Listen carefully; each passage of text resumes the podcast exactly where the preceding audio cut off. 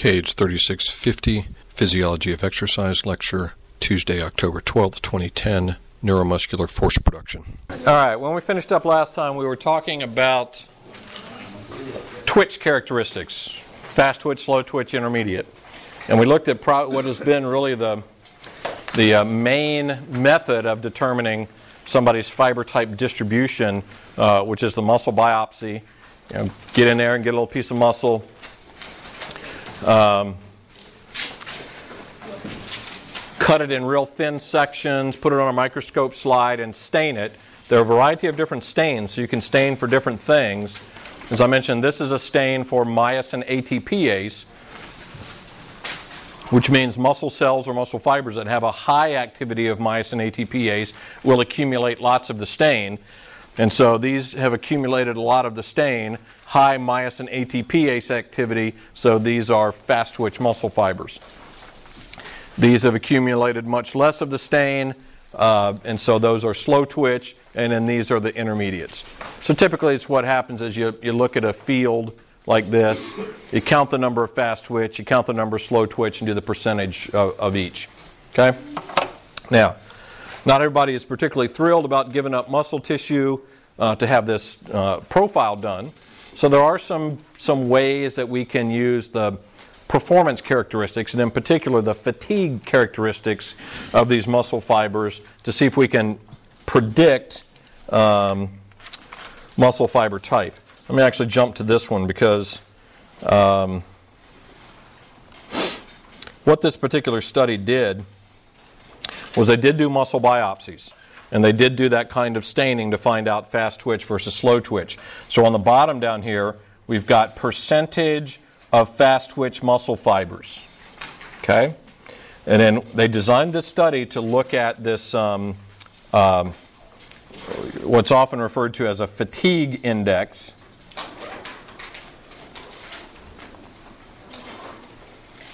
On this side over here, okay, on the y axis. And what that is essentially, this fatigue index is a percent decline in force production. Okay, so from beginning to end, how much the amount of force declined.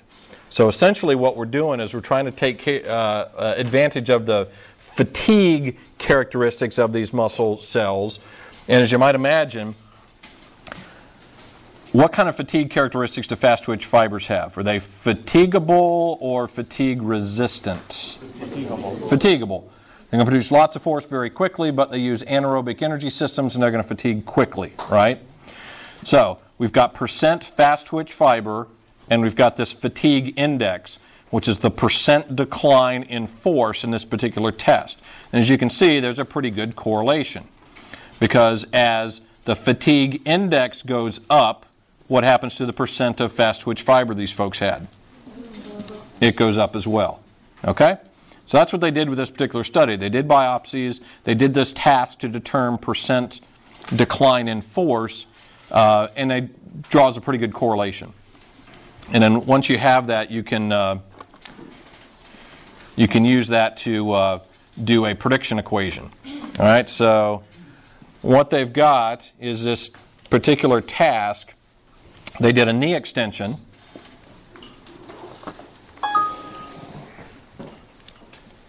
Oh, come on. You're killing me here. Let's see. Okay. So they did a, a knee extension exercise. So what muscles is that going to is that going to use? Quads. Okay, and use quads. So they did it on a device where they could um, uh, set the movement velocity right, so this is called an isokinetic dynamometer. Isokinetic dynamometer.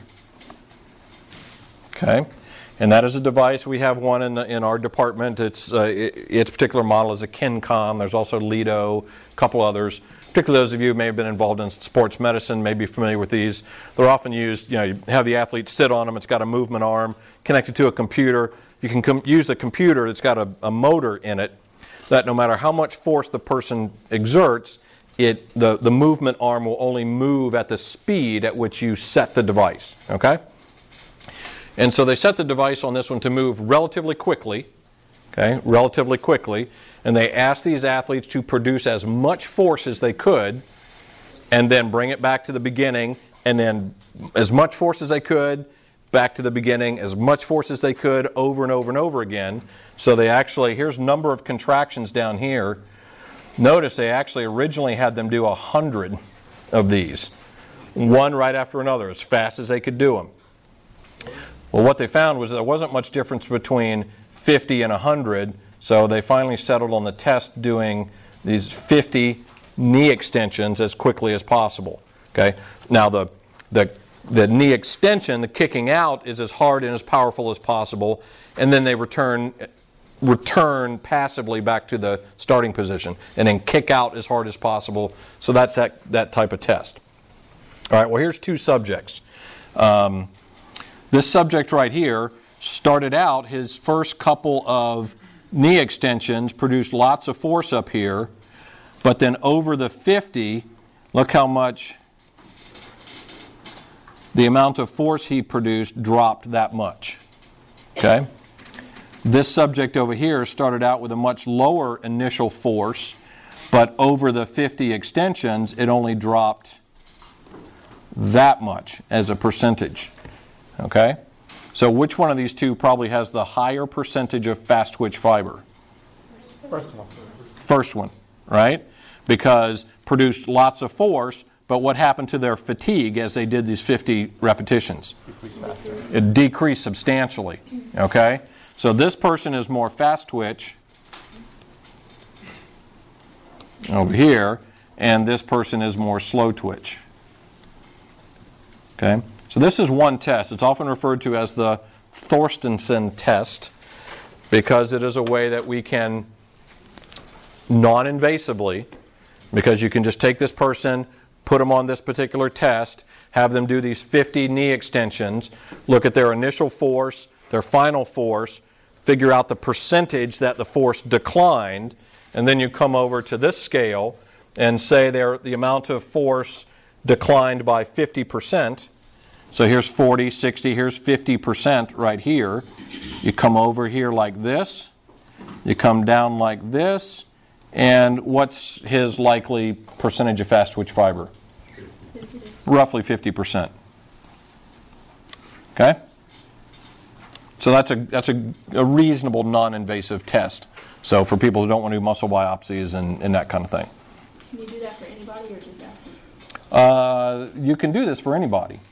Okay, they don't really have good. It hasn't been done enough that they have a lot of good norms as an example. Um, and these were not elite athletes that they used in this particular study, so it's probably reasonably applicable to general population. Okay. So, what are some other things you might be able to use to figure out if people are mostly slow twitch or mostly fast twitch from a practical perspective? Just their endurance, maybe what they. Okay, might one of the things might be what they like, to, the type of sport or activity they gravitate towards. Could you do time trials and say a hundred meter sprint and then a mile run? Sure. Uh, uh, other good tasks would be performance oriented tasks. How well do they do in certain either power oriented events or more endurance oriented events, and, and see how they do. Okay? Um, and you can do that relatively systematically within a, a, a, a group of people or a, team or something like that. And you can get a sense, um, and in particular, even with training, if you see some athletes with their endurance exercise training, some athletes will progress more rapidly in their race performance and others not as much, even though they're doing the same training. And some of that may likely be to a, a, a preferential distribution of slow twitch fiber, as an example. Okay? So, there's some other practical ways to look at this as well. All right, so that's pretty much uh, muscle fiber type twitch characteristics. Okay? So, everybody good on fast twitch, slow twitch, in between?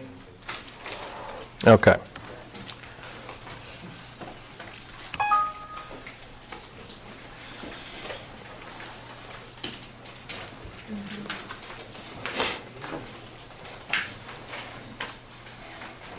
All right, so what we want to do now is move on to talking more about muscles, uh, muscles as a whole. Okay? Um,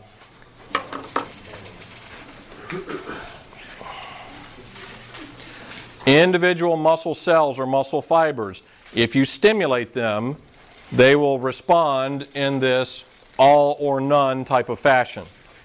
That means the stimulus may not be to an extent that it will actually cause that muscle cell to produce force, so you get none. Or if it exceeds the stimulus threshold for this muscle cell, then that muscle cell will produce force. And for that individual muscle cell, it produces all the force it's capable of. Okay? So this twitch, this individual muscle cell, if properly stimulated, will have this muscle twitch and produce its maximum force. Now, we know that whole muscles don't work like that because we're able to grade or change the amount of force they produce. If we didn't, every time we went to pick up something and we told our biceps to produce force and it produced maximum force, we'd whack ourselves in the head every time. Okay? So we know whole muscles don't act like individual muscle cells. So how do, how do we, how do we uh, uh, arrange this so we can produce either lots and lots of force when we're lifting heavy weights or we can produce a very modest amount of force when we want to do uh, lower force activities. Well, what we do is we take advantage of the way that these muscle, uh, muscles are organized functionally.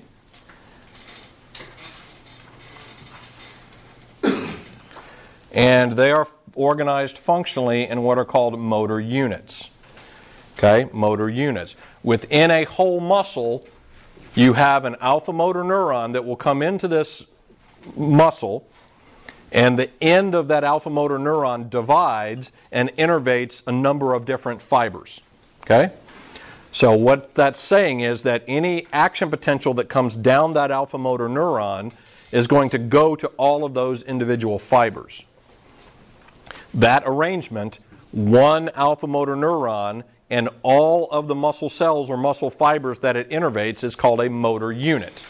Okay, so in our example up here, we've got an alpha motor neuron in uh, uh, green, and it divides, and for simplicity, it's innervating this one and this one here. And over here, we've got a different alpha motor neuron. It's coming into this muscle, and it's dividing, and it's innervating this one, this one, and this one. Okay? Now, by this sort of arrangement, we can tell some things about these motor units. If this is a, if the green one is a small diameter alpha motor neuron, what type of muscle fiber are these tan ones going to be? Slow, slow twitch.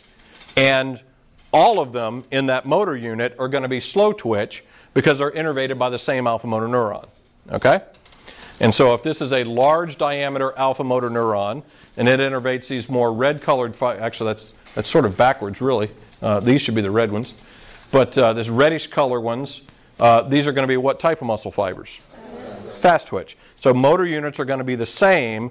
Uh, the, the muscle fibers within a motor unit are going to be the same type of twitch fibers. Okay? Now, one other way that these motor units might vary is that this alpha motor neuron innervates two fibers, this one innervates three. Okay? So when an action potential comes down, this one over here, it's going to cause these two to, to go all or none. So if these two produce all the force they're capable of, then this muscle is going to produce the force of two fibers. Okay? This one innervates three, so if an action potential comes down here and hits these three, these three are all going to produce their maximum force, and so you get the force produced by three fibers instead of two. So a 50% increase in force production. Okay? Question. So if you're like grab like a can of soda, like an empty can, Mhm. And you tell your hand to uh, you know just pick it up and not crush it. Right. Are those going to be like the same muscle fibers? Okay, say I use like just a little bit of force, I'm going to use like muscle fiber A and B. But if I use a heavier force, I'm going to use muscle A, B, C, D, E, F. Yeah, good. Uh, That's an excellent question. And there's actually another interesting uh, phenomenon embedded in, in that question. Um, uh, and we'll talk about this more in a little bit, but what happens essentially, the, the mu- muscles are made up of many, many motor units. Okay? So, um, muscles, well, that's, that's uh, okay. There, there may be a different number of motor units within a muscle. So, you get a muscle um, like your bicep, and it's made up of thousands of motor units. So if you're lifting something that doesn't require a lot of force, you use a few motor units. And then if you're going to lift something that, that requires more force, the first strategy the muscle takes is just to add more motor units to the, to the process. So just you, you, the, the term is called recruitment, and you'll recruit more motor units. You just get more bundles of muscle fibers to help out, and that way you produce more force. Okay? Um, there's a little bit different strategy as, as force requirements change. And that's real simplistic on the end of, okay, I see something, I think I know, I know how much it weighs, and I'm going to produce enough force to lift that object. Uh, we had a doctoral student a couple of years ago um, who did a very interesting study because he was interested in how the body and how quickly the body could adapt if you were lifting something that you didn't know how much it weighed. And so he built a plywood box, and inside the box he had a spindle that he could put different amount of weight on it. And um, it was a study. It was really an ergonomic study because it was it was um, funded by one of these companies that has an interest in having people pick up boxes and load them onto trucks. and, uh, and, and so they, they were interested in it from the perspective of back injury and that sort of thing. And it was really interesting how when somebody looks at an object, you derive a perception based on your previous experience of how much you think it weighs, and then therefore how much force you need to produce to lift it. Um, but when he disguised that, it was interesting to see how quickly people adapted. And, and what that tells us, and we'll talk about it in here a little bit, probably not today, but probably on Thursday, there is some feedback from the muscle that you get. When you start lifting that object, if it's actually way heavier or way lighter than you think it is, you get feedback from the muscle to your brain, to your central nervous system, that tells you then to rapidly adjust how much force you're producing. Okay? And we usually do this by this process of recruitment. Okay, that's the term that's used. And you literally are sending action potentials down certain alpha motor neurons to tell a group of fibers to produce force, or these three to produce force, or all five of them to produce force. Okay? So, um, all right. So within a motor unit, all the muscle fibers in there are going to get the same action potential. They're the same type, whether that's fast twitch or slow twitch. So all the fibers within that motor unit are all or none. But these motor units vary in a couple of important ways. How many motor units you might find within a given muscle, which is often a function of just muscle size, and the ratio of how many muscle fibers there are to each individual nerve. Okay, and I'll, here's some quick examples. Where would you find extraocular muscles? Not in your eye, but around the outside of your eyeball, right? And those are the. And so, what's the function of those muscles? What does it? Do, what do they do? Fine motor movement. They position your eyeball so that you can see. Okay. So, is that a high force activity or low force activity? Low force. High precision activity or low precision? High precision. Okay? So, if you look at those muscles for any, any single nerve, they, that nerve may innervate about 10 fibers. So, if you send an action potential down that nerve, it's going to recruit the amount of force of 10 fibers. Okay? Where would you find your first dorsal interosseous? Pardon? Uh, bottom of the foot, or the, the main one is in your hand. First dorsal interosseous helps you move your index finger. Okay? Um, force requirement, high or low? Reasonable range of force requirement, right? Could be could be low for very fine activities, but if you have to grip something very, you know, you can produce uh, more force, right? A, a fair amount of force. What about precision? Fairly precise, I, I would think, if you're going to write, you know, or do other things, fairly precise movement pattern, right? Okay? So if you look at the distribution here, for every one nerve, you're going to be able to recruit the force of about 340 muscle fibers. Okay? Would the decision be more so? Wrist movements, like you you don't write with your fingers, but like you just hold the pencil with your fingers. But like, would it be more your wrist movements? Is the? Yeah, so maybe maybe that's not a good. All right, well,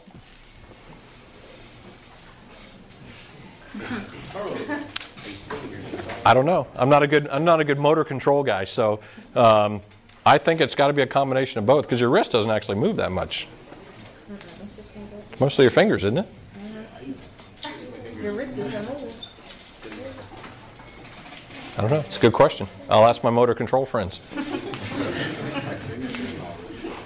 Um, all right, where do you find your gastrocnemius?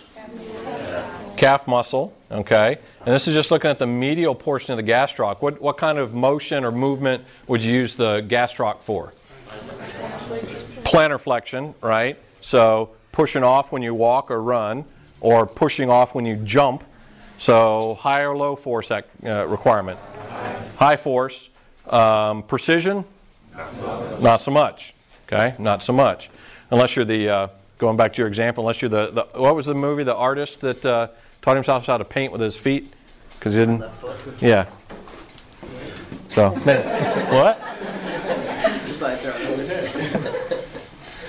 okay. Medial gastroc getting close to 2,000 fibers per nerve.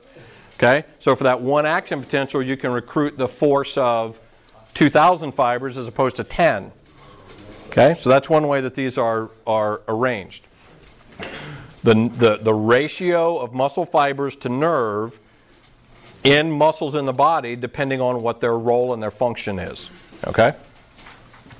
Now, um, there are different patterns of, or, or different ways that we can change the amount of force that's produced by the muscle, and we do that by how we vary our recruitment of these motor units. We can either change the number of motor units recruited, the example I gave before. You pick up something light, you recruit a few number of motor units. You pick up something heavier, and then heavier, and then heavier, more motor units, more motor units, more motor units. When the force production requirements gets pretty high, when you're lifting something heavy, what we start to do then is we vary the rate of recruitment. We send the action potentials more quickly and we recruit those motor units more quickly. And that leads to something that's called uh, summation, which I'll talk about in a little bit. Okay? And then there's another way that we can do this, and that's by synchronizing these, the, the action of these motor units a little bit better. And where's my. Okay, I like to use the sport of rowing as an example. Because uh, you, you think about the muscle cell or a muscle, and each one of these muscle fibers is producing force. And so in rowing, you've got uh, uh, singles. You got individual person in a boat. It's got two oars. If you want a boat to go faster, one of the things you can do is you can put more people in the boat. Okay, can two people row faster than one? Sure, you can produce more force. So you keep adding people to the boat. And in rowing, you've got singles, you've got pairs, you've got quads. So are four people going to go faster than two? And you finally get up there to the eights, where you've got eight people with oars. Are eight people going to go faster than four, then faster than two, and faster than one? Add more motor units. Okay? So that's one way. Now, let's say you're up here and you're, you're, you've got your eights, uh, so you've got your maximum number of rowers in the boat. If you want the go- boat to go faster, what can you do? Row faster. Okay? You can row faster. So you increase the stroke rate and the boat goes faster. Okay? So we have increased we have increased the number of motor units. And we, we bring more muscle fibers into play, so we're going to produce more force. Once we get a lot of muscle fibers, uh, a lot of motor units going, then one of the ways we can produce more force is to get them to produce force more quickly. We increase the rate of recruitment.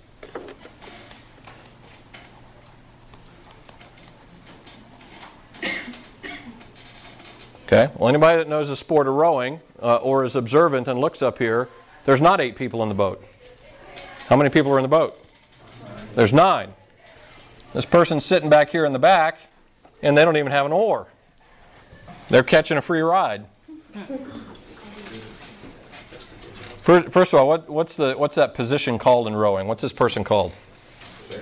Anybody know what? No. No. Something like that. Like The coxswain. Yeah. So what's this person's job? Set the pace. Set the pace, okay.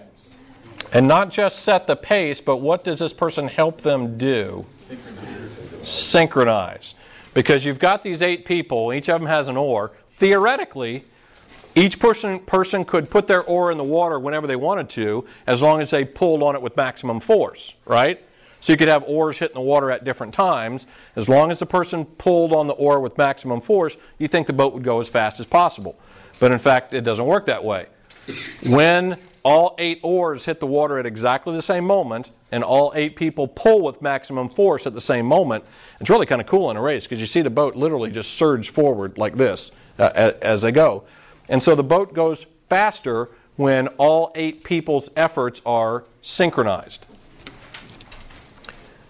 Uh, oh yeah. Also, when you're when you're the coxswain, the the tradition at the end of the race is you get chucked in the water. All right. So and here's here's the person uh, yelling at the. This is probably why you get chucked in the water at the end of the race, because you're not really working. You're just sitting at the back yelling at people. Okay. So where did I have my? Where did I have my uh, thing? Oh yeah, here we go. This is an example where the whole Okay, the whole, the, the, the ultimate speed of the boat or the ultimate force production by muscle is greater than the sum of the individual parts.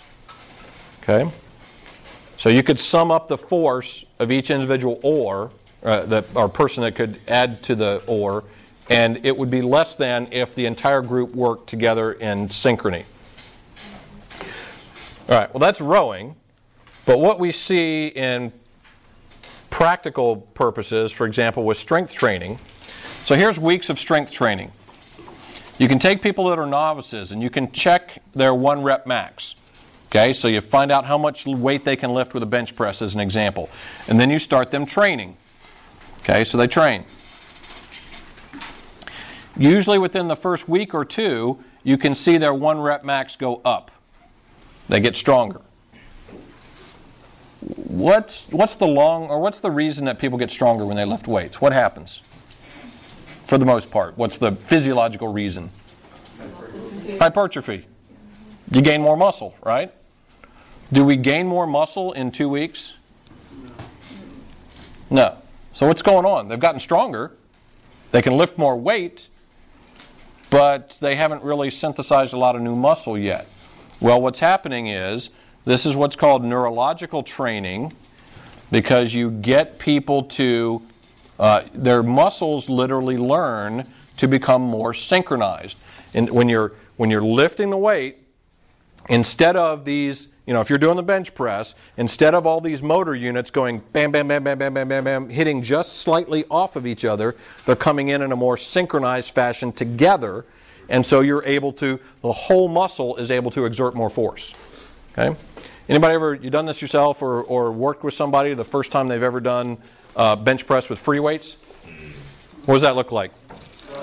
Yeah, you help them unrack the yeah, you help them unrack the weight, and they're they're like this, right? They're all over the place. But you give them two or three workouts, and what do they look like? A lot smoother. Okay, you're basically teaching your your brain is learning how to recruit those motor units in a more synchronized fashion so that you can do the activity with better form and that you can literally produce more force. Okay? the same as muscle memory? It, it is. It's, it's in, in essence with this, it's the initial stages of muscle memory. You can see it. You can really see it uh, when somebody is a complete novice to a certain activity. And in this case, it's not, I'm not so much talking about technique as I am the total amount of force the muscle can produce. But it's the same sort of thing when you're, when you're talking about technique. That somebody tries to do a certain motion and they receive instruction or whatever and they learn a better technique, and the more they practice it, the more their brain learns to uh, recruit those muscles in the pattern where they can do that particular activity. Okay?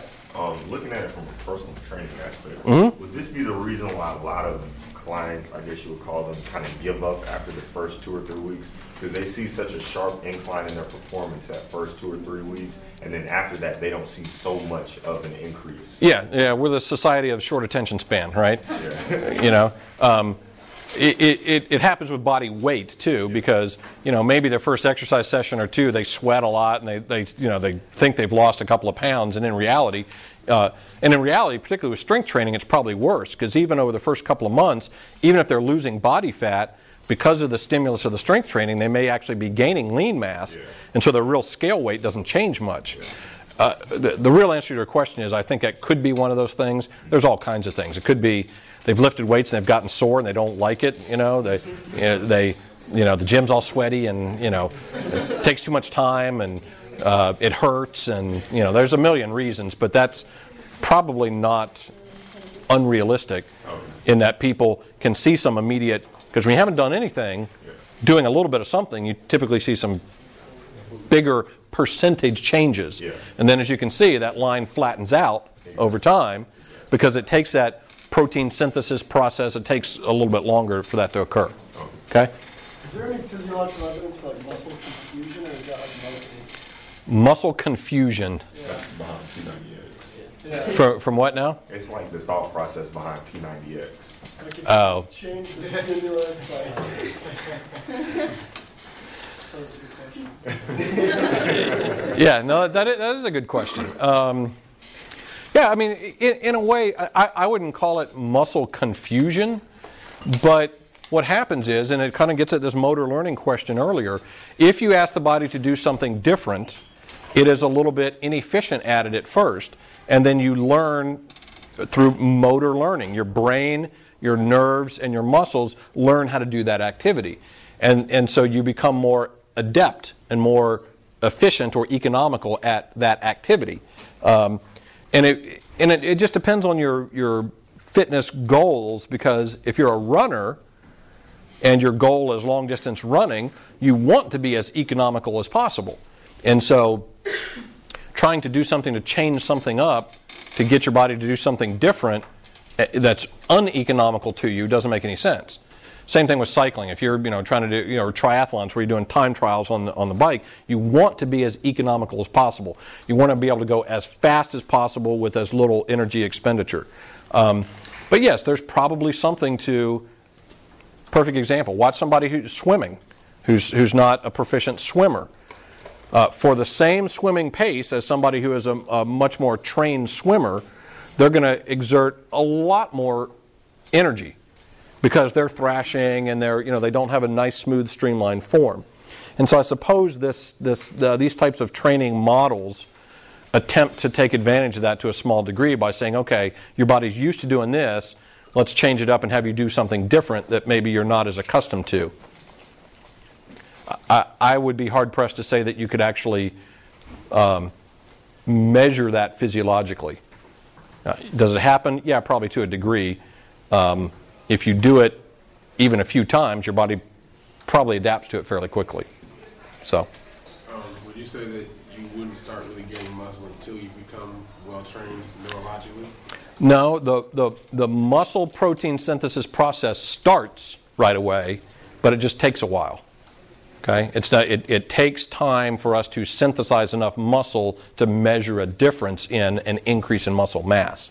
So it takes, there, there are studies showing literally a, a single strength training session starting the stimulus of the, the, that process, which we'll talk about uh, actually probably on Thursday starting the process of uh, initiating new protein and muscle protein synthesis.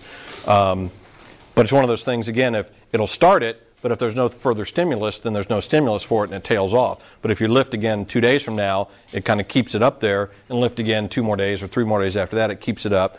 And if you get enough of that stimulus over a couple of weeks, then you start to see real new protein synthesis and muscle accretion. Okay?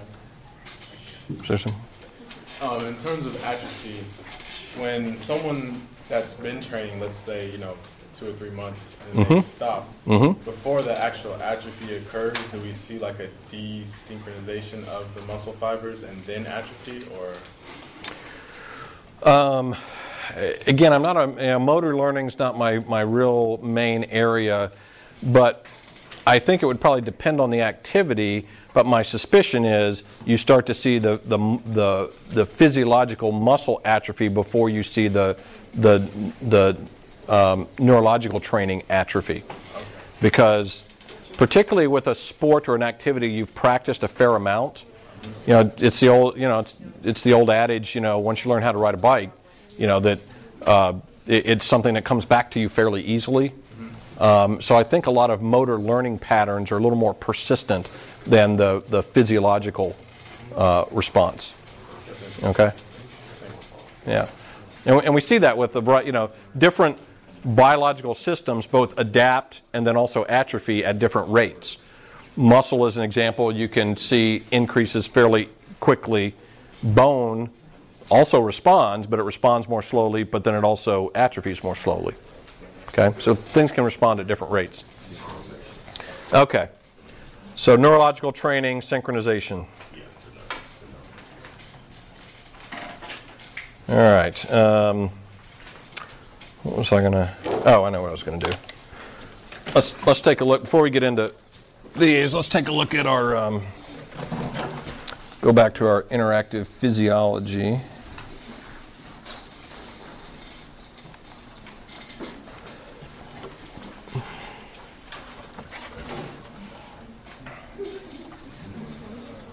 Okay, so here's our representation up here. We've got we've got our, our spine right here, central nervous system. Okay, uh, alpha motor neurons coming out. We've got motor neuron A innervating those fibers, motor neuron B innervating those fibers, and then what we'll see over here is depending on how many motor units are recruited, how much force is being produced over here. So. Um, Okay, so that's both of them. Uh, does this one do the? Yeah. Right, so there's the force of one motor unit. There's the force of the other motor unit.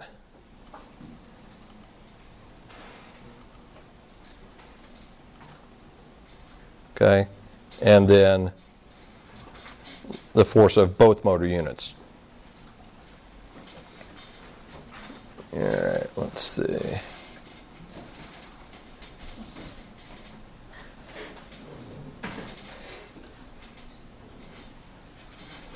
Okay, well here's here's actually here are extraocular muscles. Oops, let me go back. Is that the one?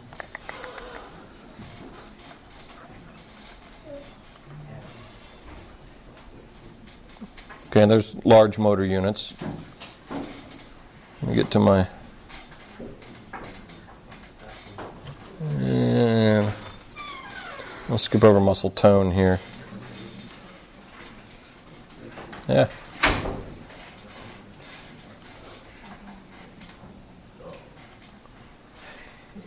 Why didn't it do?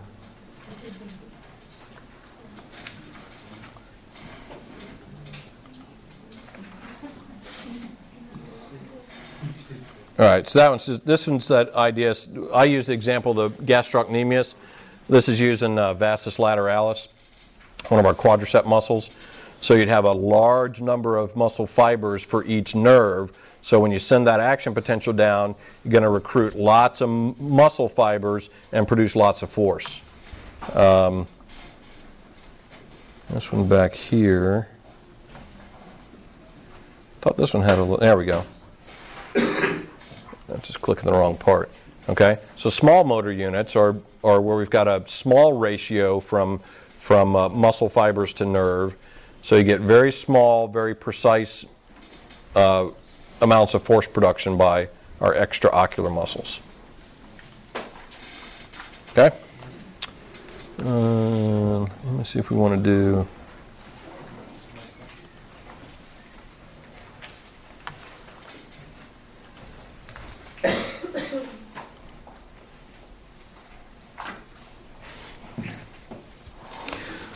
Oh, okay. Well, this this is a, an experimental setup that's pretty common to see a muscle twitch, and uh, um,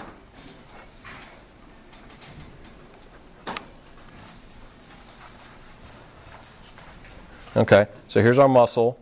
Uh, here's our electrical stimulator right here. It's connected to a force transducer, so that force transducer measures the amount of force that's being produced, and then during re- relaxation, it Okay, so single muscle twitch. And then these we talked about are latent period and then force production and uh, okay. Now here's here's uh, where rate of recruitment helps us. This is a process that's called summation. And if you send two action potentials to a muscle cell with the right timing, it helps you build on the amount of force that's produced. And in this case, let me see. Um,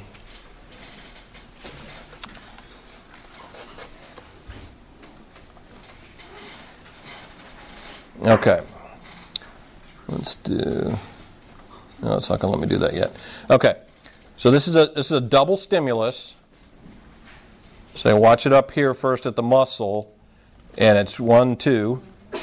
And notice, here's our first twitch that goes up like this, and as it's starting to relax, the second action potential hits it, and so it generates force again. And look where the peak of the force is the second time. It produces more force.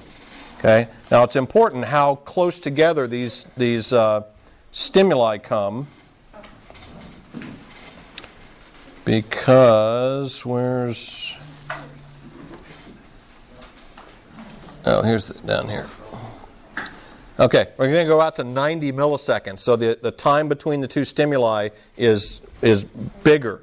Okay, more time between the two stimuli. So we'll stimulate and see what happens if the two stimuli are too far apart. They don't build on each other very well. But if you get them close together, if you get them close together, come on. There we go. Okay? You, you catch it right when it's almost at its peak and you stimulate it again and you get a greater amount of force production. Okay? This is referred to as temporal, meaning time, summation. If you, if you increase the rate of recruitment, you send those stimuli to that muscle cell quickly, it'll produce more force. Okay? By what's called summation. Okay. Um, I'll bring this back in and we'll uh, keep working on this on uh, Thursday.